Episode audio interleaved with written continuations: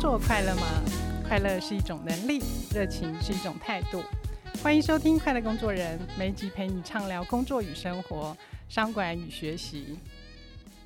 各位听众，大家好，呃，我是天下学习事业群总经理刘凤珍，大家好吗？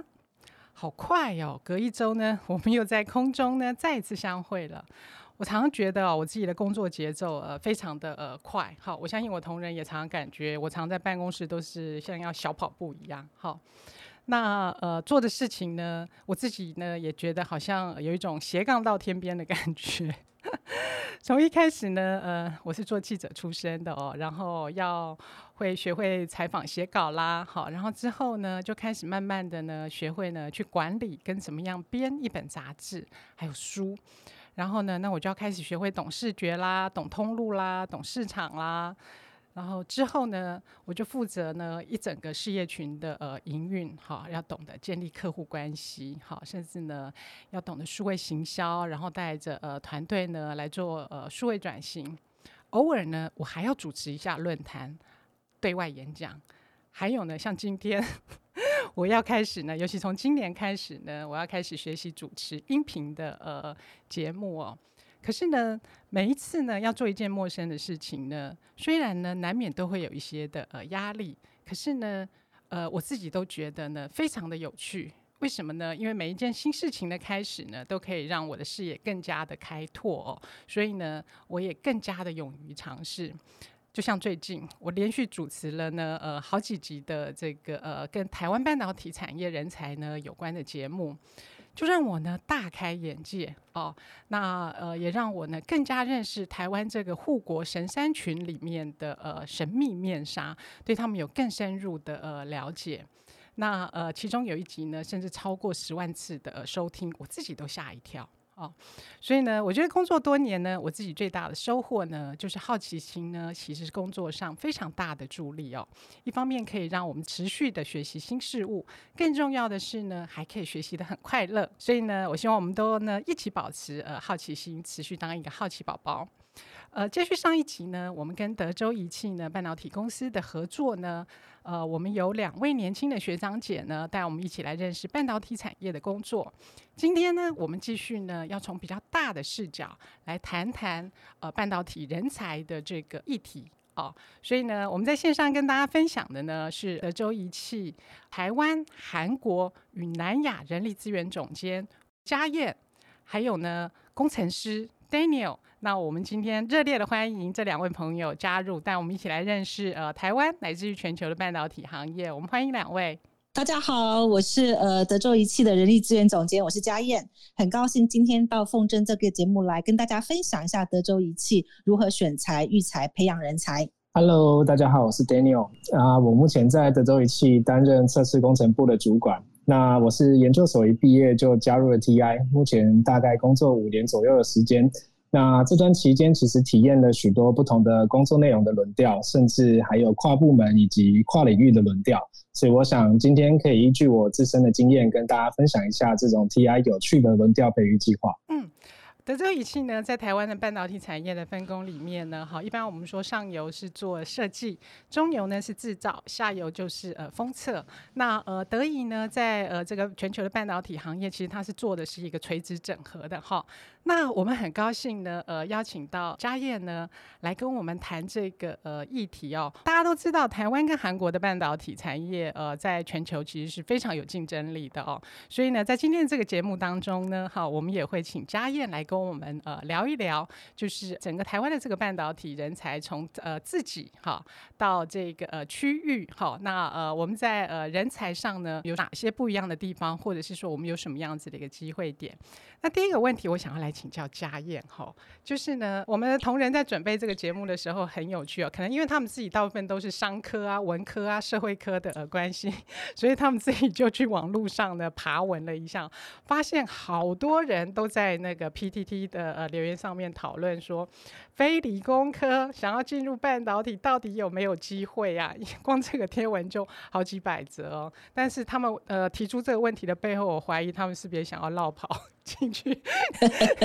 应征你们的工作这样？所以来，请佳燕跟我们分享一下呃，整体来看，就是整个半导体行业在这个组织啊、分工上，或是你们招募人才的呃样貌哦。那呃，让我们一次好、哦、有一个呃全面的了解。好啊，呃，谢谢凤珍这个问题哈。那我想先简单来回答你刚刚问题。其实我们的人才需求是非常多元的哈，所以真的真的是不限制在理工科系的一个背景的一个应征者。那呃，就如同凤珍刚刚所说的哈，德州仪器其实是一个蛮完整的一个在半导体产业呃配置的一个公司。我们其实是目前在整个全世界，我们是类比晶片的全世界市占率第一名。好，那类比晶片其实技术含量是相对是更高的一个晶片，那我们的产品也非常多元，我们应用在很多不同的市场。那这个市场是是是指说，我们晶片可能会应用在车用市场，或者是工业市场。或者是个人消费电子市场，哈，那以目前整个德州仪器晶片的一个制造来说，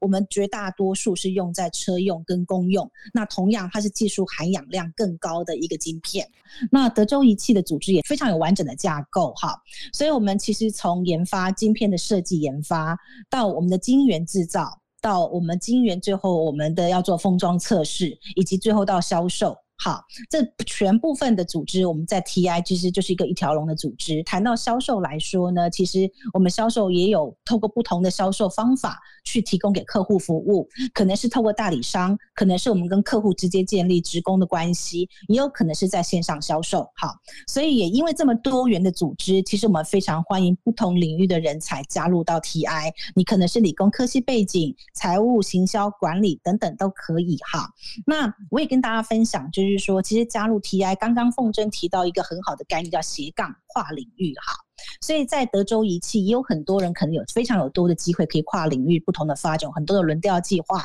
那呃，有一些人呢，他可能是从工程师，他可以走走到前端去了解制造。那有一些员工呢，他其实本来在公司内部做内部的财务管理，可是他对于营运规划非常有兴趣，他可以走到这个采购物流。哈，所以其实公司内部，不管你是什么样领域进来，你进入到 TI 之后呢，如果你想在不同的领域去有一些斜杠跟跨领域的机会，我们有很多的轮调制度去帮助这些人。嗯，所以听起来就是呃，其实呃。涵盖各个领域的呃人才，大概也都是现在半导体产业需要呃争取的呃人才了哈。尤其我想那个、嗯、呃这一两年真的是那个你们的行业的人才荒。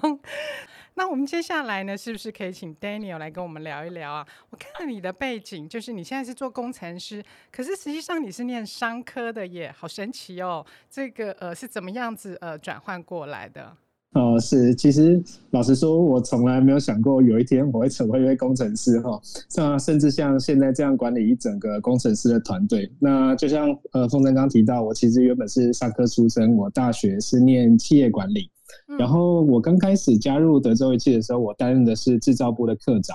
那不过，就像嘉燕刚刚提到的，就是我们德州仪器有相当完整的轮调培育计划，那给了我相当充裕的发展空间，去尝试职涯的各种可能性。所以我在中间就是呃尝试了几次轮调之后，我就觉得哎，其实我对呃工程技术面的东西蛮感兴趣的。所以后来我就经过几次的轮调计划，然后到了目前这个工程师主管这个位置。那我想分享一下，其实到这个位置，呃，我觉得在工作内容中，我觉得很快乐、很有成就感的地方，就是在于学习新的知识，然后实际应用在工作上去解决问题的那种感觉，就是。我举个例子，因为我刚刚其实提到我前面是商科，然后我是制造部的员工。那后来到工程部的时候，一开始我们在我们的专案会议上，其实我完全听不懂大家到底在讨论一些什么东西。不过这也会就是驱使我去利用我们的一些线上学习系统，那去上一些我所需要的课程，然后再去跟同事或主管请教一些呃这些问题的细节。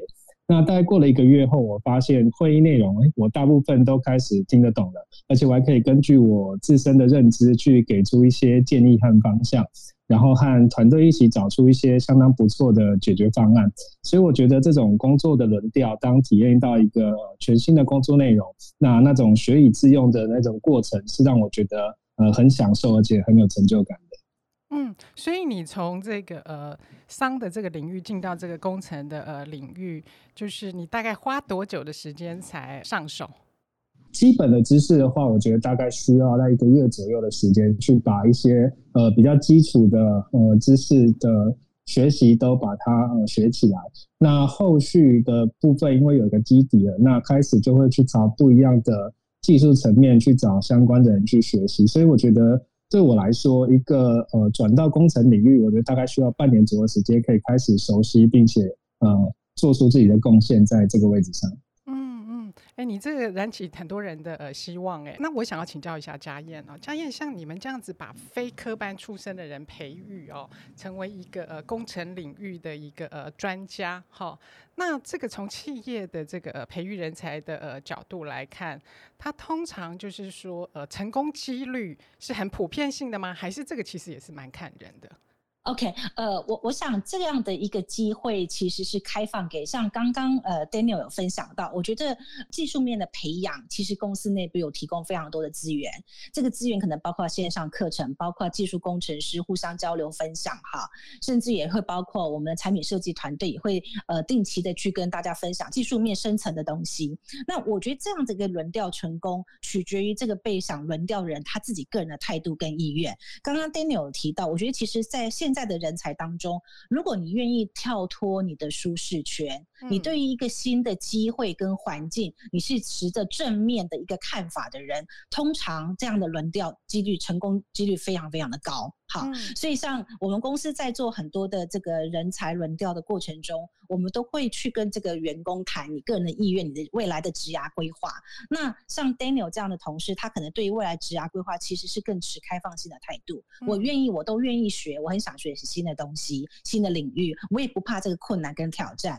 碰到困难跟挑战，他会找到方法。去帮助他解决问题。那我们在有这样共识之后，我们非常非常高兴看到跨领域人才的培养。嗯，的确哦。所以这个呃，除了自我学习之外，当然从呃组织的角度，那有相对应配套的一个呃学习的机制，把人整个呃转过来哦。其实我相信未来的产业里面，应该也会变成是一个越来越重要的课题了。怎么说呢？呃，我不知道大家知不知道，台湾的整个的人口哦，从二零二零就是去年我们整个开始正式进入负成长，负成长的意思是指什么呢？就是呢，我们现在的死亡人口是远高于出生人口的。好，那呃，再加上就是说，呃，少子化的、呃、效应更明显嘛。哈，我想呃，这几年企业都非常的强烈感受到，就是呃，人才的量其实是越来越少的。其实如果按照台湾的整个人才的呃新生儿的呃出生比率来看哦，其实第一关的呃被影响的一定是大学嘛。哈，我们前几年都在看，就是说啊，大学少子化，然后招生注册率不足。但是呢，大家知道吗？企业真正要被撞击的时间点是从明年二零二二年开始哦，就是它是骨牌效应的，就是从学校的招生不够到接下来呢，那我们企业也要面临这个呃人才不足的呃问题哦，所以怎么样去培育就是呃具有横向延展的呃人才的呃能力，或者是说让他们有跨领域学习的呃机会，看来的确是呃越来越迫切。那呃接下来我想要再请教一下佳燕哦，就是呃也是。跟我们刚刚提到的这个呃人口结构的变化有关哈，像在半导体这个行行业哦，呃，现在目前整体的这个我们所谓的呃年龄或是跨世代的呃区间呐哈，大概是什么样子的一个呃样貌啊？从你自己的呃角度来看，我们现在企业面对的是一个呃人才越来越稀缺，但是同一时间呢，跨世代之间的冲突跟差异。也是让管理挑战难度是越来越高的状态之下，那你可不可以呃分享你们在半导体呃产业这一部分的现况？OK，好，呃，凤珍的确就是说，现在的人才的呃需求其实越来越多元，而且的确就是说，呃，在人才的供给上面的确也越来越紧张，好，越来越竞争，哈。那我想德州仪器目前在台湾已经超过五十年的时间，的确目前在我们的组织里头有很多不同世代的员工正在组织里头一块去发挥跟贡献，哈。那呃，我看到一些相同点，也看到一些不同点，哈。那我先谈谈不同点好了，哈。那不同点在就是说，我们的确有很多新世代的员工加入到这个德州仪器来。那这些新世代员工，我看到了很多的这个正能量，他们很勇于创新想法，很愿意表达自己不同的意见。好，那他们也很享受一些弹性跟变化跟挑战，所以针对这些不同新世代的员工加入到组织里头来，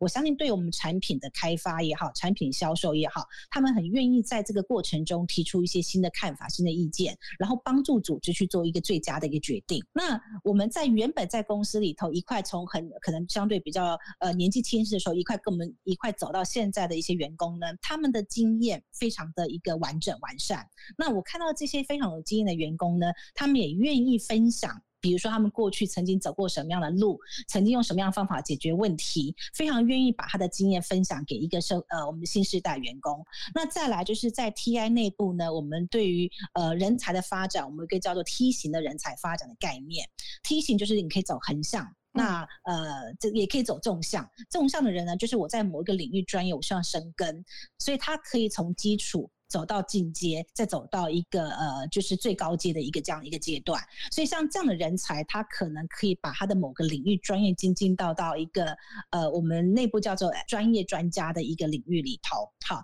那走横向的人，就像 Daniel，我其实可以跨领域去做不同的学习跟成长。所以在 TI 内部，不同世代、不同员工，他都可以有梯形的一个人才发展的机会。所以我觉得这个是我们比较不同的地方。那相同的地方呢？我觉得虽然不同时代在 TI 里头工作有很多相同地方，比如说我们对于公司内部价值观的一个认同。那呃，这价值观可能包括什么呢？我们的目标导向，TI 是一个非常有目标明明确目标方向很清楚的一家公司。所以怎么样去我们把我们的呃成绩做出来？那目标导向。诚实说，并不是单单靠一个单一部门可以完成，或或者是说，呃，单一一个团体可以完成。所以其实是公司内部很多的分工合作。那这些分工合作，其实更重要的前提是互相信任、互相支持。我们接受不同的声音、不同的建议，然后大家有共识之后呢，我们透过自己的角色跟专业，一同往那个目标方向前进。这个是我在 TI 内部看到。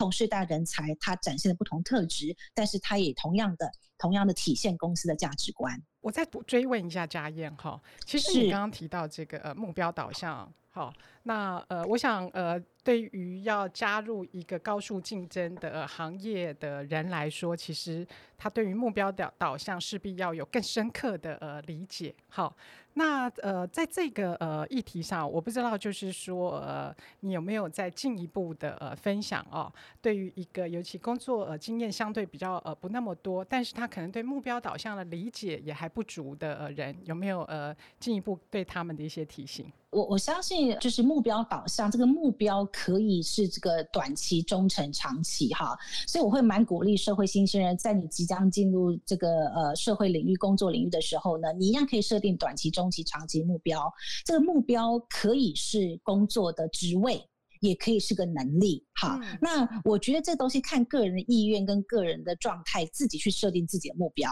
那但是我会给所所有社会新鲜人一个建议说，当你不管是你这个目标是根据职位或是能力去把它设定完之后，给自己多一点点的挑战。什么意思呢？嗯、就是说，哎，我感觉假设以我对自己的认知，我应该可以两年内我可以建立什么样的能力？那某一些能力是第三年、第四年开始建立起来，但是同时提醒自己，哎，我可不可以把第三年能力提早到第二年把它养成？好，多给自己一点点的刺激，多点点一个一点点高的目标。常常你在给自己这个目标过程中，你有可能会达到意想不到，你自己都没有料想到的一个结果。你会很容易在这个过程中可能会困，有点辛苦，有点挑战。但是你往回看的时候，你会蛮开心，你自己完成了很多的一个这样子一个。呃，milestone 是佳燕真的是个呃人资领域的专家哦，呃，我觉得这个分享非常的呃棒，也是非常切中的一个呃提醒，因为其实每个人的呃工作里面、哦，其实我们都要有能力去辨别，就是我现在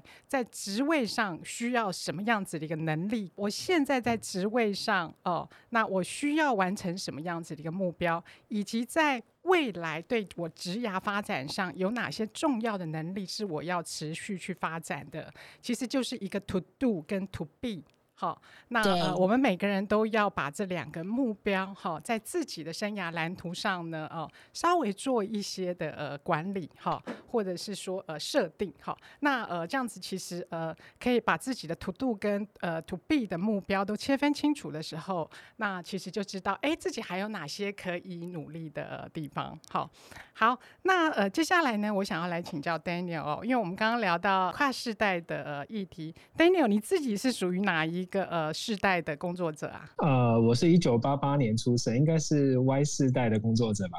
哦，Y 世代的工作者。嗯、所以你刚刚说你带一个团队，应该你现在下面带的都是 Z 世代的呃同仁居多了哦。嗯，你自己觉得这个佳燕所提到的这个不同的呃跨世代各有有一些的呃特质啊，哈。那从你自己的管理经验来看，呃，你觉得呃实际上你在第一线的感受是什么呢？你自己有什么观察？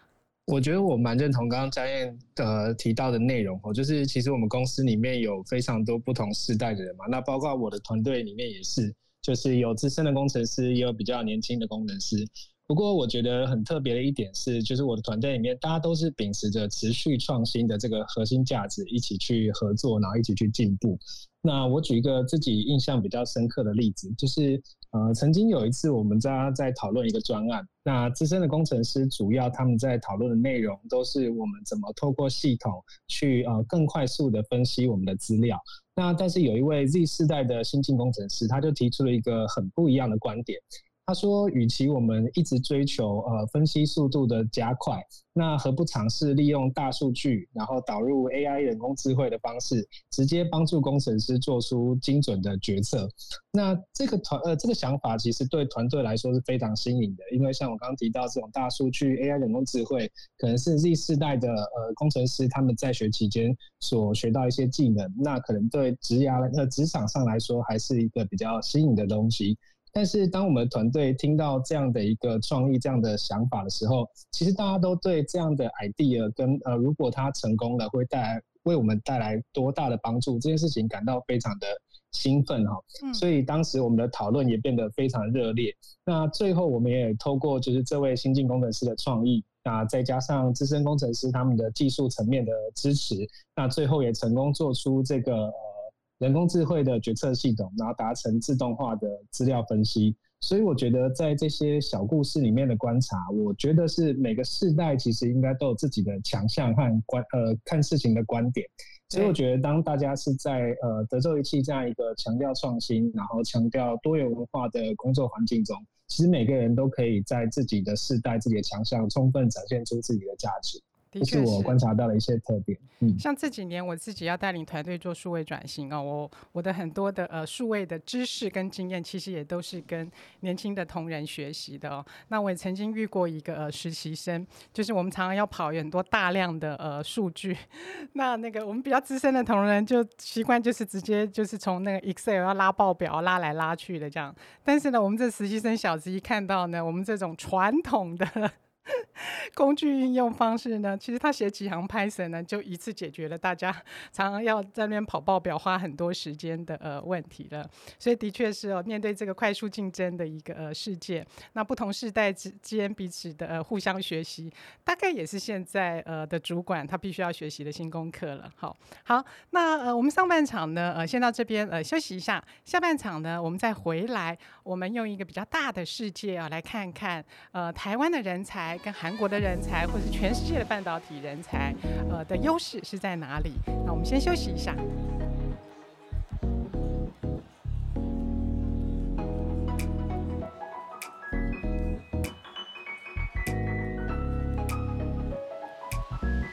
好，各位听众，欢迎大家再回来今天的节目。在上半场呢，我们探讨了台湾半导体产业里面的人才现况哦。那呃，我们跟德州仪器一起合作，由德州仪器的人力资源总监，还有呃他们的工程师来跟我们呃聊聊实际哦，他们在这个呃行业的最新人才需求。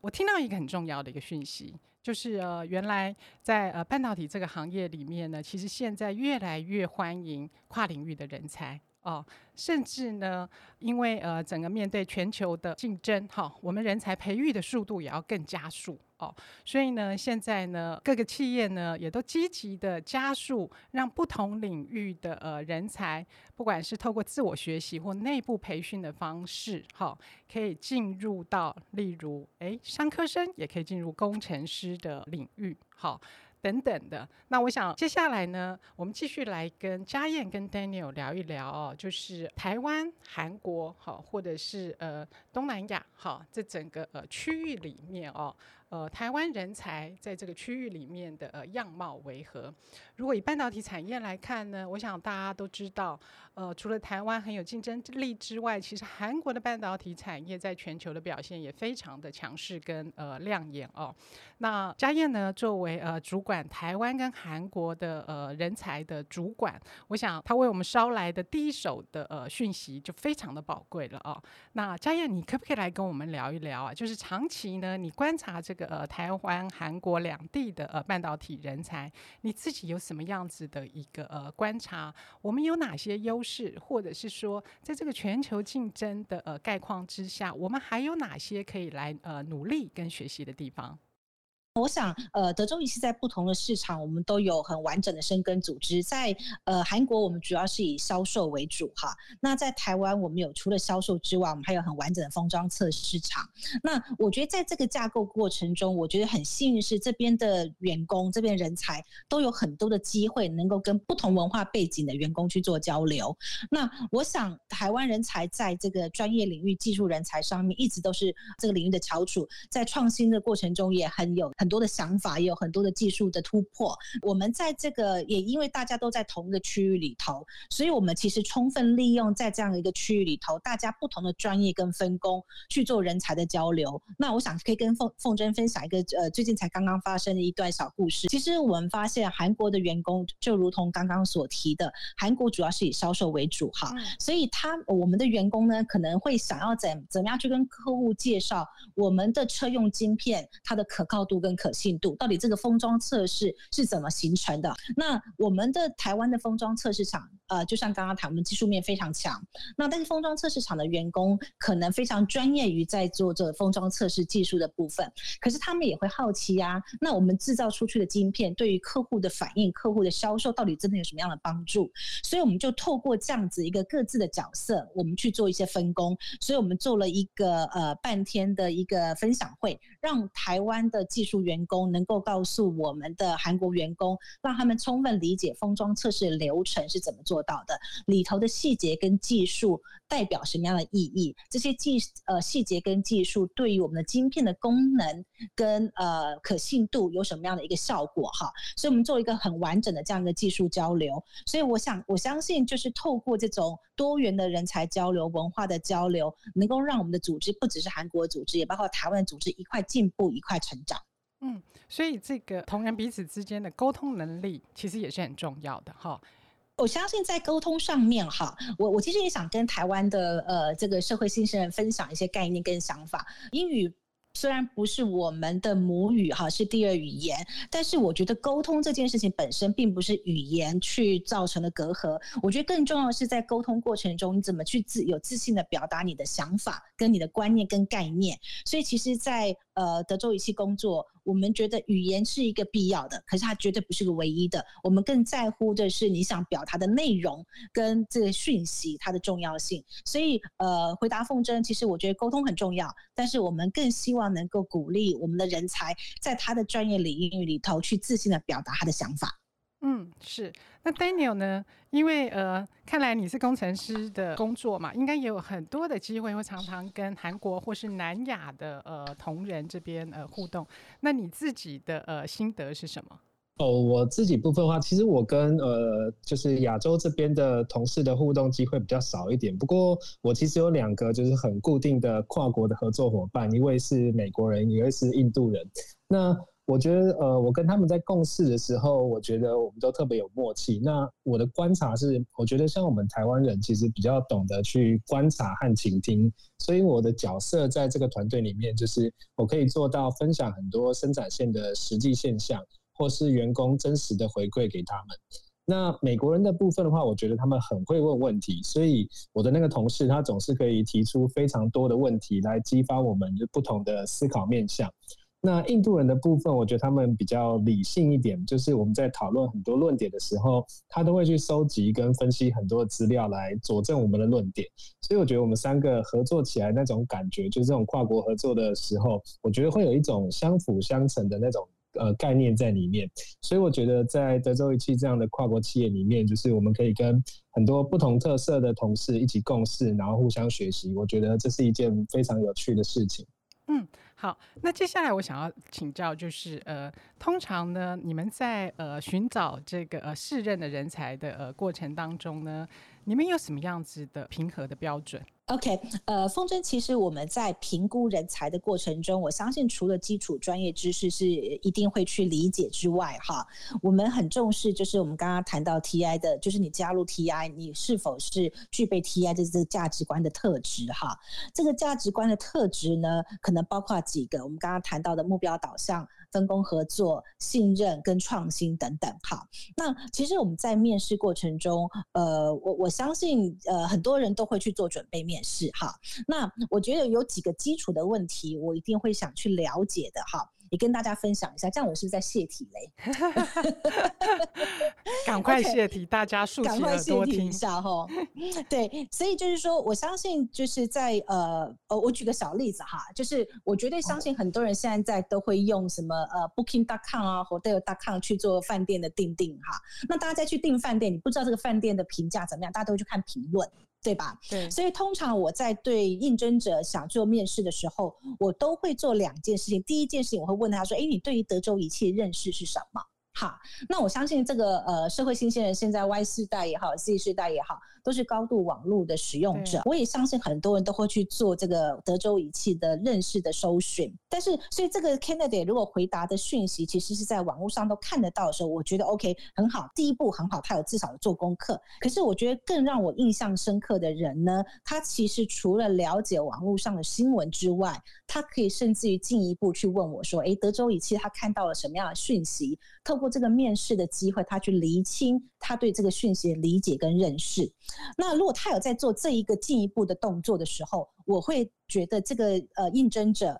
他充分展现了他的好奇心，好，而且他呢，他在找工作，他并不是只是找工作，他其实想了解这个公司的未来。好，所以如果他对未来有想法，他就会透过这个面试过程中去理解公司未来的愿景跟目标，跟他在收集讯息过程中得到的讯息是否一致，甚至于透过面试过程中去挖掘更多的内部的一个一个理解。那像这样子的特质，我会觉得他充分展现了好奇心，以及他重视的不只是一个工作，他更重视是这个公司的未来愿愿景是否跟他的个人的未来职涯规划是有相契合的。好，所以这是我第一个，我其实在面试过程中，我非常重视应征者的一一个特质。那第二个特质呢，其实，在我们面试过程中，我们一定也会是一个互相认识的过程。除了我们认识应征者之外，我相信应征者也在认识德州仪器，所以通常我也都会留时间给应征者去询问问题。哈，的确，我相信一个呃想要透过面试呃得到一份工作的人，他都会充分准备他的面试过程，会准备很多的问题。呃，我。也通常在这个问题过程中，如果这个应征者问到一个非常好的问题，第一个我会马上回复：谢谢你这个问题，非常好的问题。嗯、那这个问题，那你有没有试着自己想过？你觉得可能答案会是什么？好，那我会把这个问题再还给他的原因，是因为我们其实希望能够看重员工的特质，是在于说他有主动思考、解决问题的能力。这个答案，我承认说有些答案不见得是正确的，对，不见得是对的。但是我很欣赏是应征者，他在这个过程中，他会主动去思考问题，甚至于已经先想过这个答案可能会是什么。嗯，好，所以这个特质都是我觉得是说会非常符合他有机会加入 TI，非常符合 TI 的价值观。嗯，哎、欸，你用的这几招也是我用的招数，真的 OK。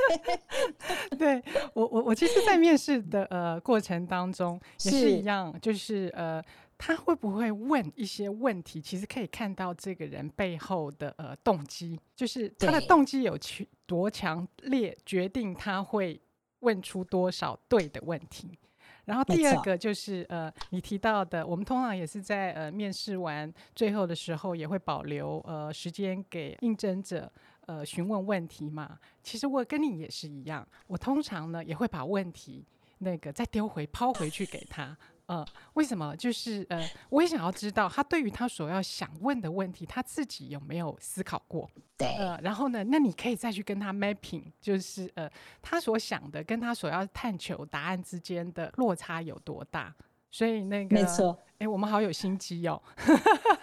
通过问问题，我们今天都在这个对谈当中，去帮助应征者未来如果想要应征德州仪器或 Cheers 杂志，可以怎么去准备面试了。对对对对，其实我想这个大概也是都是很多企业的呃主管哦，在面试过程当中累积多年下来，应该都会想要去探求的问题。那呃，接下来呢，呃，就来问问 Daniel 喽。所以刚才我们聊的那些面试的这些 quote。阴险的小技巧，嗯、有把你那个、嗯、那个呃拷问出来吗？其实我我当时在面试的时候，我我印象比较深刻的嘛是面试官他们在问问题的方向，因为我当时发现呃他们似乎对团队合作的经验其实蛮感兴趣的。例如我当时就是在面试的时候被问到很多我大学的打工经验啦。或是当兵担任班长的经验啊，或是研究所可能组队参加研讨会一些跟别人一起合作的这些经验，所以我后来发现，其实德州仪器其实也很乐于去发掘这种喜欢团队合作的人才。那这种人才，我觉得他们通常都呃比较具有同理心，然后善于沟通，而且乐于助人。那我觉得这些特质，其实呃我自己带入德州仪器开始工作后，我发现这些特质真的对我的工作帮助蛮大的。就像我一开始有提到，说我一开始加入的是制造部门，那当时我每天都需要和这四面八方的同事合作，解决非常多不同的问题。嗯，所以呃，我觉得呃，针对不同的人，那我们需要去做到这些好的沟通，然后我们乐于帮助别人，一起合作，一起成功。我觉得这些特质都是在德州仪器相当重要的一个部分。欸那最后呢，我想呃，再请呃嘉燕和那个呃 Daniel 跟我们的呃听众分享，就是说呃，如果我们的听众呢，有人对于投入半导体行业呢，好有一些呃兴趣的话，两位有什么样子的建议给大家？他们需要有一些什么样子的准备呢？Daniel，你要不要先分享你的想法呢？好啊，呃，我自己觉得的话，新鲜人最重要的应该是心态上面的调整，就是。我会建议大家不要被自己的所学去限制了自己。我觉得大家应该要保持就持续学习的心态，才能去创造职涯无限种的可能。尤其是在 TI，就是只要大家呃，只要你愿意学习，我想我们会有很多的资源，而且大家都很乐意帮助你追求成功。那挑战很多不同跨领域的工作，然后让自己的职涯变得更多彩多姿。嗯，那佳燕，你从一个人资主管的角度看呢？OK，呃，我非常同意，就是 Daniel 刚刚分享的东西哈。所以其实如果任何呃有兴趣加入德州仪器的呃这个应征者，我相信第一个当然我们也希望充分了解你对。这些专业知识的理解，好，那当然包括 Daniel 刚刚提到的团队合作。那除此之外呢，我也会鼓励这个应征者，让我们认识你。说第一个回馈到我们刚刚谈的，你是否具备充分的好奇心？你是否有具有持续学习精进的一个呃特质？那当然也包括你对于挑战的看法，你是否勇于接受挑战？那最后当然说，我们也希望能够找到应征者符合 TI 的价值观，就是目标导向、团队合作、互相互信、多元的。一个这样子一个态度，感谢佳燕跟 Daniel，今天节目在这边告一段落。呃，我们很高兴跟德州仪器一起合作哦，来一起探讨台湾的半导体产业以及它的最新用人趋势。如果呢还没有听过上半集的呃朋友呢，可以透过回放好来收听上半集。谢谢大家今天的收听啊！等一下，蛋姐蛋姐，我今天还有一件非常重要的事情要跟我们的听众宣布，但不是我要征婚。呃，是我们的 Cheers 快乐工作人呢，即将从呃下一集开始，我们要搬到新的频道了，耶！啊，原因是什么呢？啊，因为在呃听天下呢，呃音频呢，长期来呢是新闻类的呃第一名。那我们每个月大概有一百四十万的呃听众，哈，长期呢累积了一批非常忠实的呃读者或者是呃听众朋友们。但是呢，随着我们的节目越做越多，然后在这个分众的时代呢，我们想要呃分众更深入的经营，在未来的新频道里面，我们会更注重和听众的呃互动。嗯，所以呢，从下一集开始呢，欢迎大家呢到我们的呃新频道，而我们的新频道呢，现在我们正在进行一个命名的活动，所以让我在这边先卖一个关子。接下来，请大家一定要继续锁定呃收听 chs 快乐工作人，那我们可以在资讯栏里面呢了解更多的资讯。我们在新频道再相见，谢谢大家。